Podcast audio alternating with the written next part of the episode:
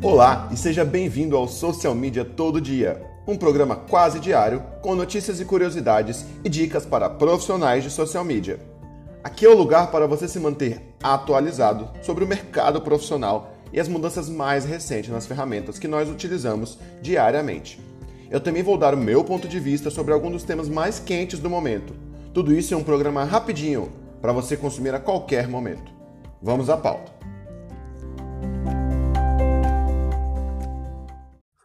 Fala social media! Hoje nós vamos fazer um speed rank. Eu quero falar de três assuntos quentes que considero extremamente relevantes para quem é profissional e quer ficar atento às novidades. Vamos direto ao primeiro assunto. A banda Roupa Nova causou um pequeno alvoroço, um fervilhão danado, quando postou no seu Instagram que havia trocado o nome da banda. Sim, os caras que têm mais de 40 anos haviam decidido do nada mudar o nome. Eles alteraram o nome da banda para roupa sempre nova. Simplesmente postaram uma arte com a seguinte legenda: Completamos 40 anos de estrada e queremos marcar esse momento. Por isso, decidimos atualizar o nome da banda. A partir de agora, somos Roupa Sempre Nova. É claro que muita gente acabou interagindo com o post, que já bateu, já superou quatro vezes o engajamento médio deles, mas dois dias depois veio a notícia que se tratava, na verdade, de uma ação publicitária. Surpreendendo zero pessoas, na verdade. A Comfort, uma marca de amaciantes, usou a banda para reforçar o seu posicionamento de vida longas roupas.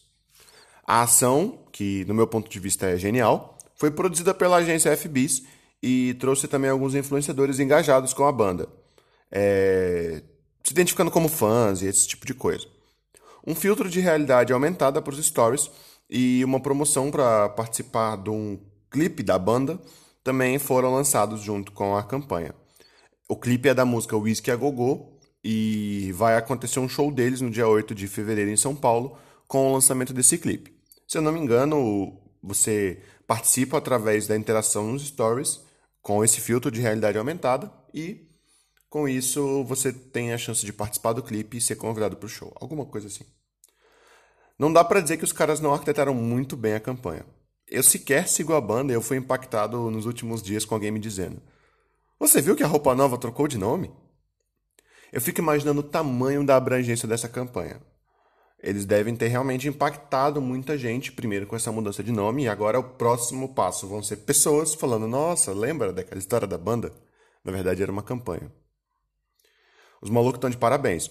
Eu quero continuar acompanhando os próximos capítulos e prometo que eu trago algumas novidades assim que eles publicarem mais alguma informação sobre isso.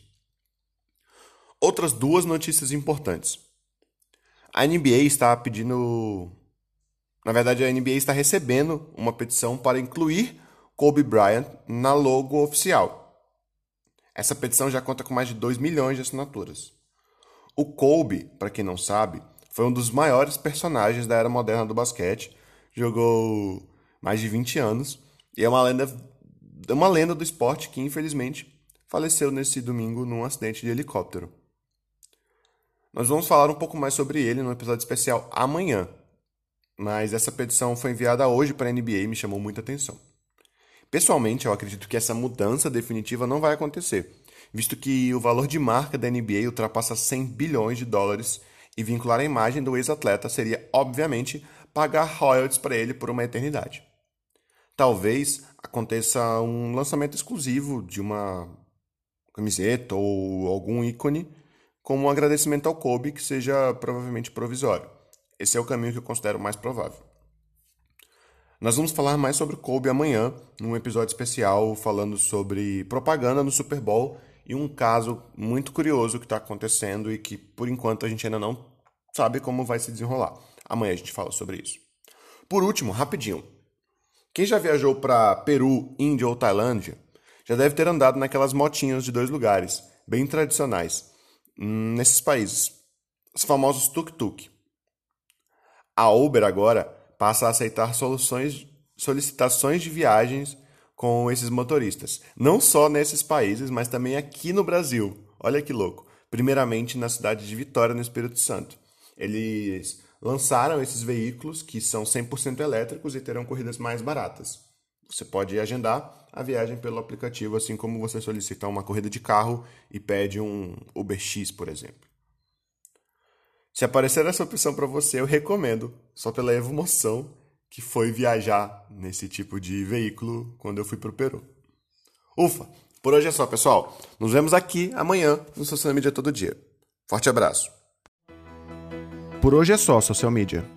Se você gostou desse papo, não esquece de tirar um print da tua tela agora mesmo e marcar a gente no Instagram, arroba Todo Dia. Compartilhe esse episódio com algum amigo e vamos fazer a nossa comunidade crescer. Nos vemos amanhã em mais um episódio.